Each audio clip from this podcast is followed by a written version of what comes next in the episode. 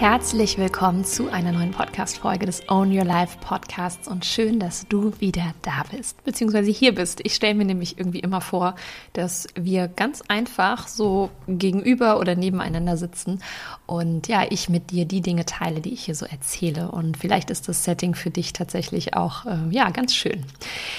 Ich möchte in dieser Folge auf ein paar Mindset-Learnings, habe ich sie mal getauft, aus meinem Malta-Urlaub eingehen. Denn bei mir ist es tatsächlich so, ich gehe nicht so komplett neutral mehr durchs Leben. Ich habe natürlich sehr oft meine Coachbrille auf, beziehungsweise habe ja einfach bestimmte Filter aktiviert durch das, was für mich normal ist, was meine Realität ist, wie ich denke und so weiter. Und da fallen mir doch immer mal wieder Dinge auf. Und genau darüber möchte ich mit dir gerne heute sprechen. Bevor wir da allerdings reingehen, ein ganz kurzer Hinweis, denn ab sofort kannst du bis zum 9. Oktober meiner Membership beitreten. Meine Membership heißt der Commitment Club und genau darum geht es. Ich möchte für dich Persönlichkeitsentwicklung in den Alltag bringen. Ich möchte dir helfen, durch monatliche, ja, kleinere Masterclasses, die Commitment Classes, immer und immer wieder den Fokus auf deine persönliche Weiterentwicklung zu setzen, immer wieder zu sagen, hey, come on, bleib dran und so weiter und so fort. Und jetzt sind quasi das erste Mal die Türen offen. Das Ganze kostet 33 Euro im Monat oder 330 Euro im Jahr. Ja, dann kriegst du quasi von uns zwei Monate geschenkt. Und das Ganze kannst du buchen über den Link in den Show Notes. Ich freue mich sehr, wenn du jetzt bei der ersten Runde mit dabei bist und damit sicherst du dir auch dauerhaft den günstigsten Preis. Ja, denn wenn wird die Membership beim nächsten Mal öffnen, eher teurer. Von daher macht es auf jeden Fall Sinn, jetzt mit dabei zu sein. Und was vor allem das Coole ist, dass wir Ende des Jahres die Rauhnächte zusammen machen. Das heißt, du bekommst von mir einen ausführlichen Rauhnächte-Guide.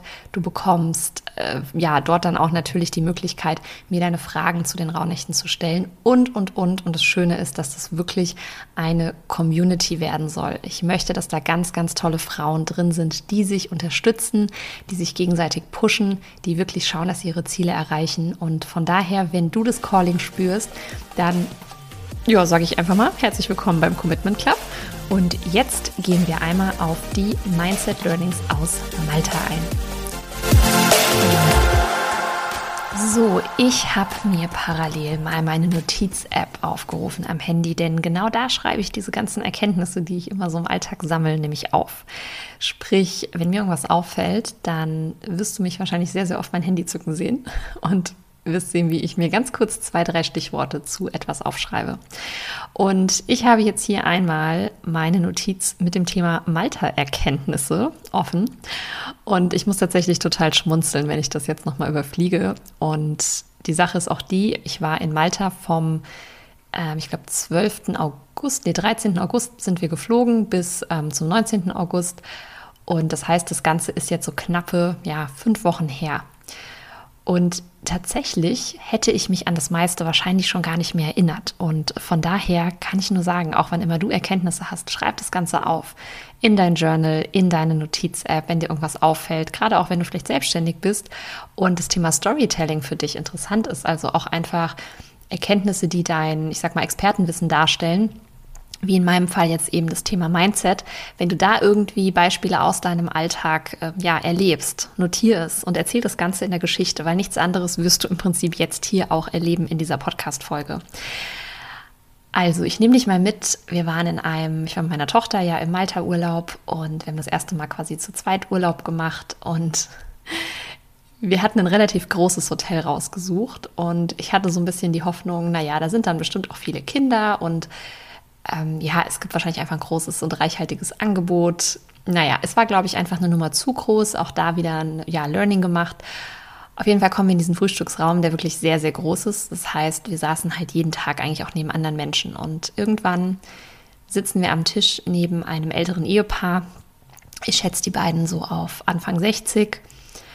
Und ich habe gesehen, dass die Frau eine spezielle Tasse in der Hand hielt. Also es war eindeutig keine Tasse aus dem Restaurant, aus diesem Frühstücksrestaurant. Und sie war auch relativ groß. Und irgendwann habe ich dann gesehen, als ich ähm, vom Frühstücksbuffet Essen nachgeholt habe, dass auf dieser Tasse The Boss stand. Also ne, der Chef sozusagen. Und da ist mir klar geworden, okay, diese Frau hat tatsächlich scheinbar, ist jetzt nur Vermutung von mir, ihre eigene Tasse von zu Hause mitgebracht. Und da musst du dir einmal die Frage stellen, wie sehr muss man seine Rolle und seinen Status zum Beispiel auch in der Beziehung mit diesem Mann möglicherweise immer wieder klar machen und unterstreichen und wie sehr braucht es zum Beispiel diese Tasse, ja, mit dem eigenen Label, hey, ich bin hier der Boss, dass man die sogar mit in den Urlaub nimmt. und es ist nämlich tatsächlich so, dass sehr, sehr viele einen Status gar nicht aufgrund einer, ich sag mal, natürlichen Art und Weise, die sie einfach verkörpern, ja, die sie wirklich sind, innehaben, sondern viele müssen sich Label draufpacken. Die müssen eine bestimmte Tasse haben, die brauchen ein bestimmtes T-Shirt, auf dem steht I am the Queen, eine Schlüsselanhänger, auf dem Prinzessin steht und sorry if you have stuff like that, wenn du dich jetzt irgendwie angegriffen fühlst. Ähm, alles gut. Ich meine, letztlich habe ich auch ne, so ein paar Dinge natürlich hier rumfliegen, aber es ist die Frage, wie sehr definierst du dich über genau diese Dinge? wie sehr brauchst du das? Also bei mir steht zum Beispiel auch auf dem Journal aktuell ein Aufkleber mit Boss Bitch, aber ich würde mir das Ganze jetzt weder auf meinen Unterarm tätowieren, noch würde ich mir eine eigene Kaffeetasse mit in den Urlaub nehmen, auf dem das irgendwie steht, I am the Boss. Ja. Ähm, also das als kleine ja, Anekdote sozusagen zum Start, denn ähm, sehr, sehr viele Menschen müssen diese, ich sag mal, diesen Status, den sie ja darstellen, immer und immer und immer wieder unter Beweis stellen, weil sie den eigentlich gar nicht komplett verkörpern. Und da fällt mir auch tatsächlich gerade jetzt ganz spontan, ist tatsächlich gar nicht geplant, so ist das hier manchmal im Podcast, ähm, ein, und zwar ein Buch, was ich gelesen habe in meinem Deutschgrundkurs im Abitur, nämlich von Birgit van der Beke, das Muschelessen. Und da geht es auch so ein bisschen um diese Thematik, denn es gibt einen Familienvater und der ist, ich würde mal sagen, so der Inbegriff des Patriarchat und ist so ein Tyrann eher. Und die ganze Familie richtet sich immer komplett nach ihm. Und dann gibt es einen Tag, also dieses ganze Buch handelt nur von einem einzigen Abend. Und an diesem Abend kommt der Vater zu spät nach Hause. Und plötzlich, weil von dem normalen, ich sag mal, Rhythmus, diesem alles, was irgendwie diese ganze Familie an Abläufen kannte, abgerückt wird, wird plötzlich der Status dieses Vaters in Frage gestellt. Und ich finde das Buch zwar gar nicht lesenswert, weil es sehr, sehr lange Schachtelsätze hat, ähm, die mir im Übrigen immer in Deutschaufsätzen angemarkert wurden. Deine Sätze sind zu lang, bitte kürzer machen. Ähm, scheinbar kann man das aber auch als sehr kunstvollen Literaturstil nehmen. Aber auf jeden Fall ähm, ist es einfach so, dass man sieht über den Verlauf des Buches, wie diese, dieser Status dieses Vaters komplett zerfällt. Und ich glaube, es sogar am Ende so ist, wenn ich mich recht erinnere, ich weiß nicht, ob die Frau ihn verlassen möchte oder die Tochter irgendwas Exorbitantes macht. Auf jeden Fall wird plötzlich er gar nicht mehr so als ja, Autorität, als Obrigkeit irgendwie wahrgenommen. Und das ist vielleicht für dich auch einfach mal so ein kleiner Reminder zu überlegen, wo stelle ich vielleicht auch irgendwie eine Rolle dar, die ich eigentlich gar nicht so komplett verkörper, die ich mir vielleicht auch einfach nur irgendwie aufgesetzt habe, die ich gar nicht mehr möchte vielleicht auch. Also ist ja auch gar nicht nur die Frage, ne, ist das für andere okay, sondern ist es auch für mich okay, dass ich diese Rolle habe? Wo möchte ich meine Rolle vielleicht ändern? Oder wo stelle ich auch andere Menschen auf ein bestimmtes Podest und denke, oh wow, so das ist jetzt irgendwie mein Opa oder mein Vater und deswegen muss ich den immer so und so und so und so behandeln. Ja, gerade, also wir sind ja alle Kinder von unseren Eltern, wir waren ja alle mal Kinder gerade auch wenn man erwachsen wird, dann vergessen viele, dass auch da sich die Rollen entwickeln dürfen und dass man irgendwann auch ein erwachsener Mensch ist. Und ja, das ist mir einfach ganz wichtig. So, jetzt habe ich den Punkt viel länger ausgeführt als geplant. So ist das manchmal. Die zweite Anekdote. Ich befinde mich, ich glaube, am ersten Abend des Urlaubes im Badezimmer unseres Hotelzimmers. Und ich weiß noch, dass ich mir dann mit äh, dem Handtuch, mit diesen kleineren Handtüchern ähm, irgendwie das Gesicht abtrocknen wollte und danach wollte ich dieses Handtuch irgendwo aufhängen. Der Punkt war, es gab keine Handtuchhaken. Es gab genau einen Handtuchhaken und zwar auf der anderen Seite des Raumes an der Dusche. Das heißt, du konntest deine kleineren Handtücher nirgendwo aufhängen. Du konntest die also nur neben das Waschbecken zum Beispiel legen. Mm ich habe mir da einfach gedacht, hat irgendjemand, der dieses Hotel geplant hat, gebaut hat, eingerichtet hat, der Hotelmanager, eine Mitarbeiterin, eine Putzfrau, jemals selbst in diesem Hotelzimmer auch nur eine Nacht gewohnt, beziehungsweise hat einmal überlegt, wie es denn ist, dort drin quasi seinen Urlaubsalltag zu gestalten. Also was ist, wenn ich mir die Hände wasche, ein Handtuch benutze, was mache ich danach mit dem Handtuch? Und es ist etwas, was ich sehr oft beobachtet habe schon, dass es Menschen gibt, die Dinge organisieren, tun, machen, auch teilweise anbieten und verkaufen, die selbst niemals in der Situation waren. Ich glaube zwar nicht, dass jeder Coach durch jede Situation durchgegangen sein muss, um ein guter Coach zu sein, aber es kann von Vorteil sein, wenn ein Coach oder auch ein Berater oder Trainer in einer Situation schon mal war. Das bedeutet, wenn du dir zum Beispiel ein Coaching buchst, wenn du dir eine Beratung buchst, was auch immer, dann frage dich, ob diese Person diesen Weg eventuell auch schon gegangen ist, ob die Person wirklich weiß, wovon sie spricht. Ja, also lernst du von jemandem, der das selber schon gemacht hat? Und auch da dir immer wieder die Frage zu stellen, wenn ich zum Beispiel einen bestimmten Skill lernen möchte, an wen wende ich mich? Und ich würde immer gucken, dass es jemand ist, bei dem du wirklich das Gefühl hast, der kann das auch verkörpern. Und die Sache ist die, wenn ich dir zum Beispiel jetzt beibringen würde, wie man super auf der Bühne spricht, dafür bin ich keine Expertin. Ich habe schon auf der Bühne gesprochen, aber ich bin bei weitem keine Expertin darin. Also geh dann bitte für den Fall bitte zu jemandem, der auch Speaker ist, dessen Alltag das Ganze auch ist. Wenn du allerdings lernen möchtest, wie du dein Leben in die Hand nehmen möchtest, wie du wirklich in die 100%ige Selbstverantwortung gehst, wie du ein Lösungsfinder bist, anstatt ein dauerhafter Problemseher, dann here I am. Ja, bin ich definitiv mit einer der besten Ansprechpartnerinnen wahrscheinlich, die es irgendwie gibt auf dem deutschsprachigen Markt. Und genau deswegen gibt es auch die On Your Life Academy, weil ich dir genau die Dinge darin teache, durch die ich selber durchgegangen bin. Ich sage dir genau, was ich erlebt habe, wie es war, meinen Vater zu verlieren, wie es war, durch eine Trennung zu gehen und so weiter. All das kannst du von mir lernen. Ja, ich kann dir sagen, wie es ist, ein Unternehmen aufzubauen, zu starten, aus einer Sicherheit rauszugehen, wie in einem Beamtenverhältnis auf Lebzeit und, und, und. Ja, Darin bin ich wirklich gut und das lernst du auch in der On Your Life Academy. Und ganz kleiner Hint am Rande. Wir werden zum Ende des Jahres die On Your Life Academy einmal schließen im Sinne von, wir nehmen keine neuen Mitglieder auf und bis zum Ende des Jahres können noch genau zwölf Mitglieder Mitglied werden. Und zwar mit dem Zusatz, dass sie dann lebenslang da drin sind. Das heißt, du zahlst einmalig den Preis, beziehungsweise auch natürlich die Ratenzahlungsoptionen, die möglich sind, bis das dann abbezahlt ist und bis dann lebenslang drinnen.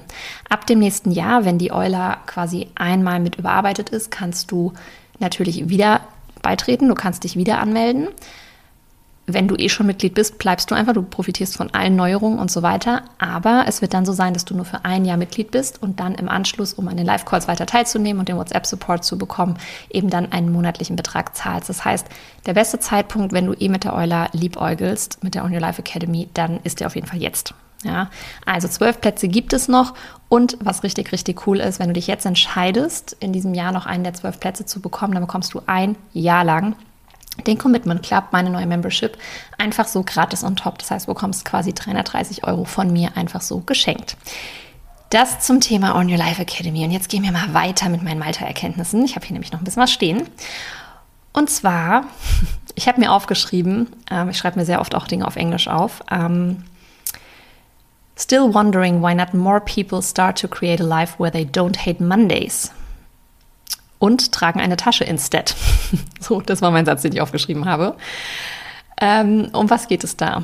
Durch den Frühstücksraum, ich glaube, es war aber zur Mittagsessenszeit, ähm, da war ein Restaurant, in dem Frühstück und Mittagessen stattfand. Ähm, da gab es ein Mädel und die trug eine Tasche, auf der drauf stand Less Mondays, More Holidays. Und ich dachte mir so, mm -mm, that's not what it's about. Ich möchte nicht immer und immer wieder auf den Montag irgendwie scheißen und mir denken, öh, ist alles kacke und ich lebe nur von Urlaub zu Urlaub, öh, der nächste Urlaub kommt bestimmt so, das ist nicht, wie ich es haben möchte. Im Gegenteil. Dein Alltag ist every damn day und der darf cool sein. Den darfst du dir schon kreieren und das heißt nicht, dass man nicht mal durch harte Phasen gehen, äh, durchgehen darf. Ich habe auch arbeitsintensive Phasen und es gibt auch mal Dinge, auf die ich keinen Bock habe. Das ist nicht das Ding.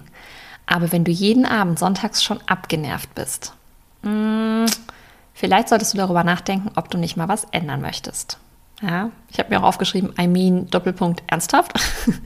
ja, also das ist immer für mich wirklich so, Hä? ernsthaft? So geht es nicht darum, sich ein geiles Leben aufzubauen? Like a really cool everyday life. Und das ist tatsächlich etwas, wo, also woran ich ganz hart tatsächlich arbeite und was mir auch wirklich, wirklich wichtig ist. Und ich hatte Ende August einen Spaziergang ähm, an einem Sonntagabend und da habe ich auch mit jemandem drüber gesprochen und dann ähm, hat die Person gesagt, wenn du, wenn du, wenn Sonntagabend sich anfühlt wie ein Samstagabend, dann weißt du, dass du alles richtig gemacht hast. Und das meine ich vor allem im Vergleich, oder da, da haben wir dann auch drüber gesprochen, das ist vor allem im Vergleich zu diesem, wie man es vielleicht früher hatte. Also ich war früher immer Sonntagabend schon hart abgenervt und dachte, oh, jetzt muss ich wieder das und das und das und das äh, noch machen und muss schon irgendwie meinen Wecker stellen und so. Für mich waren Sonntagabende gar nicht so entspannt. Ich wollte dann schon Sonntagabend nicht ins Kino gehen, weil es mir zu spät wurde, weil ich am Montag schon wieder so super früh aufstehen musste und, und, und, und, und. Und heute denke ich mir so, pff, alles easy. Eigentlich gibt es für mich keine speziellen Wochentage mehr. Ja, Im Gegenteil, ich kriege das halt immer dann meistens mit, wenn ich, ich sag mal, mit Menschen, die klassische Montag bis Freitag 9-to-5-Jobs haben, wenn ich mit denen wieder mehr zu tun habe, dass ich immer denke, ach so, ja, okay. Also neulich hat mir auch jemand gesagt, ja, schönes Wochenende dann. Ich dachte mir, ja, es ist halt irgendwie kein Unterschied, ob Wochenende oder nicht Wochenende. Ähm, klar, meine Tochter ist natürlich am Wochenende dann mehr zu Hause, wenn sie bei mir ist, aber ansonsten unterscheidet sich das bei mir nicht sonderlich. Und das finde ich tatsächlich total schön, dass ich mir eben auch einfach mal einen Montag frei nehmen kann und dass ich auch einfach mal donnerstags nicht arbeite oder nur eine Stunde oder so. Genau. Also das zu der tollen Tasche Less Mondays, More Holidays und ist auch nochmal so die Sache,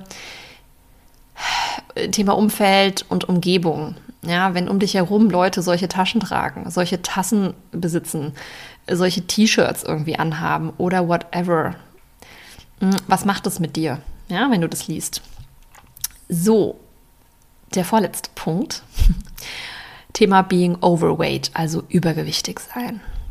Also ganz wichtig, es geht hier nicht ums Thema Body Shaming. Es geht mir auch nicht um irgendwelche optischen Sachen. Ja, jeder kann von mir aus so aussehen, wie er möchte. Mir geht es hier vor allem um den gesundheitlichen Aspekt. Und da kann mir jeder erzählen, was er möchte, egal wie übergewichtig er ist oder nicht. Ja, Fakt ist, ein bestimmtes Maß an Übergewicht und gerade auch, wenn man sich das Thema Bauchfett anguckt, es ist einfach ungesund. Und die meiste oder ich sag mal so, die meisten ähm, ja, Todesfälle und so weiter sind einfach Herz-Kreislauf-Erkrankungen. Und ich meine jetzt damit nicht aufgrund von Altersschwäche, irgendwann mit 90, 96, keine Ahnung, sondern es geht mir wirklich darum, wenn auch Menschen mit 55 zum Beispiel schon einen Herzinfarkt haben und so weiter und so fort. Und wenn da sonst medizinisch jetzt nicht irgendwie ein Herzfehler vorliegt oder irgendwelche anderen Sachen, dann liegt es einfach sehr oft dran an den Krankheiten, die einfach aufgrund von Übergewicht entstehen ja, also metabolische Krankheiten und so weiter. Ich bin jetzt natürlich kein Facharzt, aber auch in meiner Ernährungsberaterausbildung ging es natürlich viel um das Thema und ich kenne auch einige, auch teilweise Kunden von mir, die sich in diesem Bereich sehr gut auskennen. Und da muss ich sagen, dass alle Menschen immer Angst haben vorm Tod. Alle sind immer am Rumheulen, auf gut Deutsch, wenn jemand stirbt. Und das ist natürlich völlig fein, weil natürlich trauern wir um den Menschen. Alle versuchen, sich mit allen möglichen Mitteln abzusichern, dass sie irgendwie nicht sterben. Ja. Aber was sie machen, indem sie jeden Tag so eine Scheiße essen und übergewichtig werden und sich selbst kacke behandeln, indem sie zu viel saufen, indem sie rauchen wie Schlote, indem sie nicht auf sich selber achten, indem sie jeden Tag richtig ungesunden Scheiß fressen. Sie töten sich eigentlich jeden Tag selbst, ja, indem sie ihrer Gesundheit schaden. Und ich muss ganz ehrlich sagen, dass ich es richtig, richtig krass fand, dass im Urlaub, ich würde mal behaupten, 80 Prozent der Menschen in meinen Augen ein absolutes Übergewichtsproblem haben. Ähm, also ja, so ganz grob kann ich das natürlich auch noch einschätzen, auch durch die Ernährungsberater-Erfahrung. ich habe ja ähm, fast zwei Jahre auch Ernährungsberatung gegeben. Ich kann schon grob einschätzen, wie viel wiegt jemand, was ist irgendwie der BMI XY und so weiter. Und sorry, da laufen 80 Prozent der Menschen mit Übergewicht rum. Und ich meine, es sind ja auch die Zahlen, wenn man sich mal Statistiken anguckt, die tatsächlich so sind, ja, dass einfach sehr, sehr, sehr, sehr viele Menschen und teilweise auch schon Kinder einfach übergewichtig sind. Und es ist halt einfach nicht der 100, es ist halt quasi nicht jeder einzelne Schlag, wenn du an diesen Stein denkst, ja, wenn da so ein Steinhauer draufhaut, der den Stein zum Brechen bringt, sondern der 101. Schlag, ähm, der irgendwann quasi dieses Ding zum Bersten bringt, aber der nur deswegen diese Power hat, weil vorher schon 100 Schläge draufgedotzt sind. Das ist ja nicht der einzelne Schlag. Und genauso ist es bei deiner Gesundheit. Es geht nicht darum, dass du mal ein Eis isst oder mal was trinkst oder mal eine rauchst oder oder. Aber guck dir deine Everyday-Gewohnheiten an und oder auch in deinem Umfeld. Und sorry, aber es sollte doch unser aller Ziel sein, ein langes und erfülltes Leben zu haben. Und das natürlich dann im besten Fall auch noch so zu führen, wie man möchte. Und deswegen verstehe ich das tatsächlich nicht, wenn ich sowas im Urlaub sehe, dass Menschen auf der einen Seite immer so eine große Angst vom Tod haben, aber dann überhaupt ganz, ganz wenig nur auf sich acht geben. Über Sport jammern, das ist alles zu anstrengend, das ist zu schwer. Sorry, aber ihr habt nur ein fucking Leben und das sollte Motivation genug sein, ja. Und nun zum kleinen Finale sozusagen. Ähm, ist ganz witzig. Ich hatte dieses, also ich habe diese Beobachtung tatsächlich auch schon in Düsseldorf gemacht. Ich war im Juni ja mit Mona Wiegand in Düsseldorf und da habe ich das auch schon gesehen. Und zwar hatte eine Frau einfach faktisch zu kleine Schuhe an. Und das habe ich in Malta wieder gesehen, dass Leute viel zu kleine Schuhe anhatten. Das also mit zu kleine Schuhe meine ich, dass sie teilweise Flipflops anhatten, bei denen die Hälfte der Ferse hinten rausgeguckt hat. Oder sie, ähm, jeder kennt ja auch diese Birkenstock-Schuhe und die sind ja, die haben ja so ein Fußbett, was so eingelassen ist. Mm, und dann haben sie das an und hinten siehst du richtig, wie diese Erhöhung, also das, was eigentlich außen an der Ferse quasi dann so hoch geht, dass das eigentlich fast in die Ferse so reindrückt. Also sprich, der Schuh ist einfach zu klein. Und darüber habe ich kurz nachgedacht, habe mir gedacht, das ist etwas, was viele, viele Menschen auch tatsächlich in ihrem Leben genau so eigentlich verkörpern. Denn viele äh, Menschen und Seelen vor allem passen eigentlich gar nicht in das Leben, was sie führen. Da ist teilweise so viel mehr Potenzial, da sind so viele Träume, so viele Wünsche, so viele Ideen, so viel weiß ich nicht, alles Mögliche, was ihr euch nur vorstellen könnt. Also sind es irgendwie Songideen, Ge Geschichtsideen, Gedichtsideen, Geschäftsideen, ähm, wirklich Träume. Ähm, und die Leute quetschen sich in ein viel zu kleines Leben. Und ich frage mich, warum machen sie sich das nicht passend? Und ich weiß nicht, ob es der Aufwand ist, neue Schuhe zu kaufen, ob es irgendwie, ich weiß nicht, vielleicht die Angst davor ist, wie sich der neue Schuh anfühlt. Aber viele geben sich mit so, also sage ich mal, ihrem, ja, ihrem bequemen Elend hin. Ja, der Schuh ist so halbwegs eingelaufen, man hat eh die Druckstellen, man hat schon die Hornhaut an den Füßen. So, dann lässt man die halt lieber mal an. Wenn du das Gefühl hast, dass dein Schuh gerade nicht mehr so passt, dann möchte ich dich hiermit ermuntern, dir eine Nummer größer zu kaufen. Ja? Denk da vielleicht auch an die Schlange, die sich häutet, um zu wachsen. Ja, und das ist dann mal kurz unangenehm, aber dann geht es eben weiter. In diesem Sinne, das waren meine Malta-Erkenntnisse.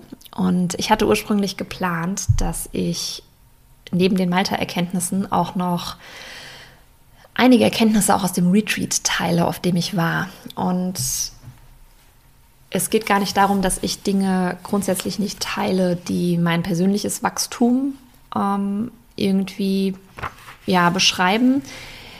Aber ich habe gemerkt, dass dieser Raum, den wir da geschaffen haben, für mich tatsächlich sehr, sehr heilig war, weil da sehr, sehr viel für mich passiert ist im Retreat.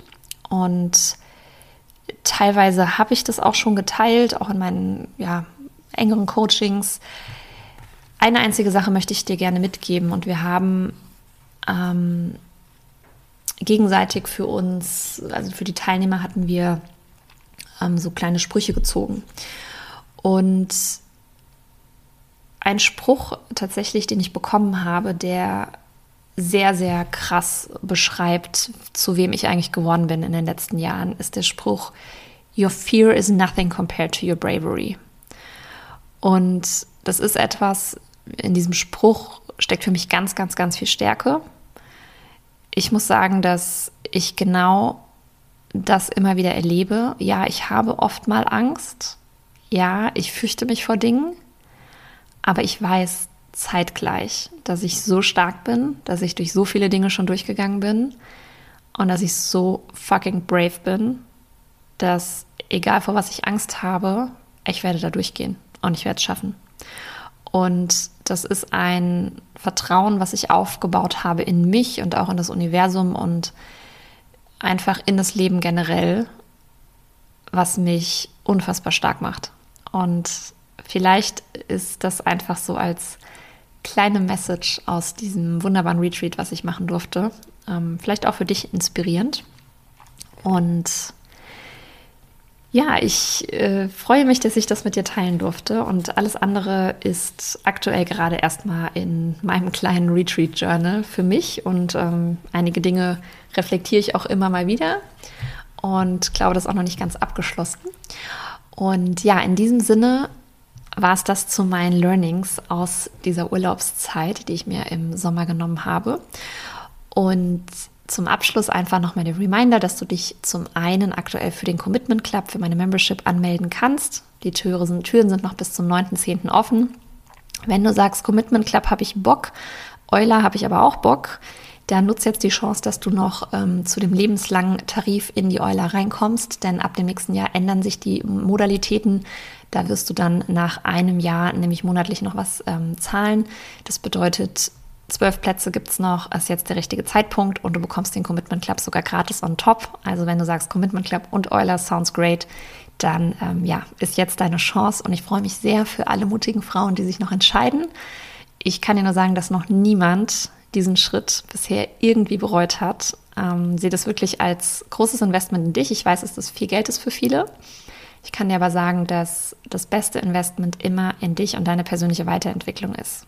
Ja, da kann kaum was anderes mithalten. Keine Tasche, kein Handy, keine anderen materiellen Dinge. Das ist wirklich eine Journey und eine Reise, die es wert ist. Frag dich, wie viel du manchmal für einen Urlaub ausgibst und ob nicht diese Reise mit dir selbst mindestens genauso viel wert ist. In diesem Sinne, hab eine erfolgreiche Woche.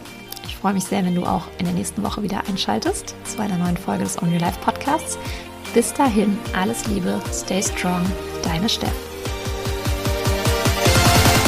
Oh.